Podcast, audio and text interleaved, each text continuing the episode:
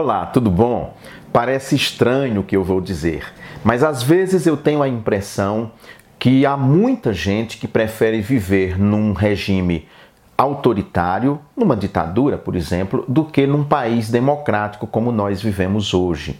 Há muita gente que gosta de poder exercer a sua religião, de viver de acordo com os padrões éticos de sua religião, mas que se sente incomodada de outras pessoas viverem diferentes, ter outra religião, outra forma de culto, ter comportamento diferente do dela, por exemplo. Há muita gente que não gosta disso. Ou seja, ela só gosta do regime democrático, ela só gosta da liberdade naquilo que a favorece.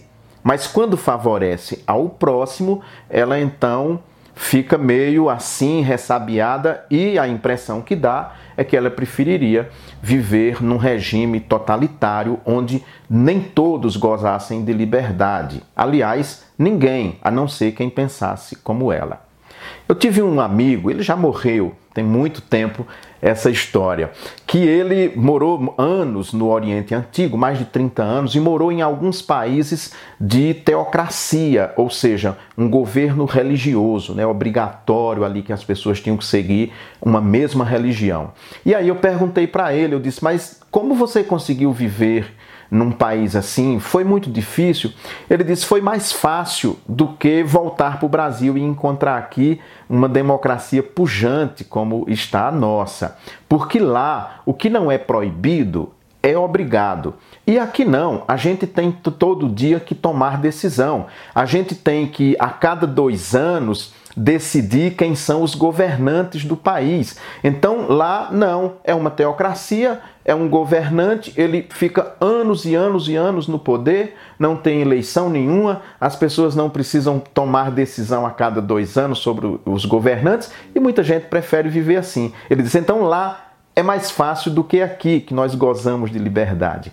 E eu achei que ele tinha um pouco de razão, porque é essa a impressão que eu tenho quando vejo, por exemplo, grupos religiosos querendo impor a toda a sociedade não só o seu credo, como também todo o seu padrão ético e moral.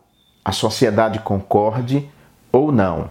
De maneira que a democracia ela é difícil, porque o mesmo a mesma lei que me garante direitos garante também a todas as demais pessoas, e é aí onde há o confronto. Eu vou contar uma historinha para ilustrar essa situação. Antigamente, quando os bichos falavam, as, as rãs viviam numa liberdade total. E aí elas começaram a se incomodar porque todo dia tinham que tomar decisão.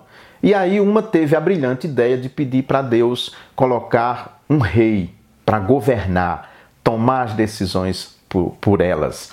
E aí Deus eh, não concordou muito, viu que aquilo podia não dar certo, jogou um pau dentro d'água e disse: está aí o rei.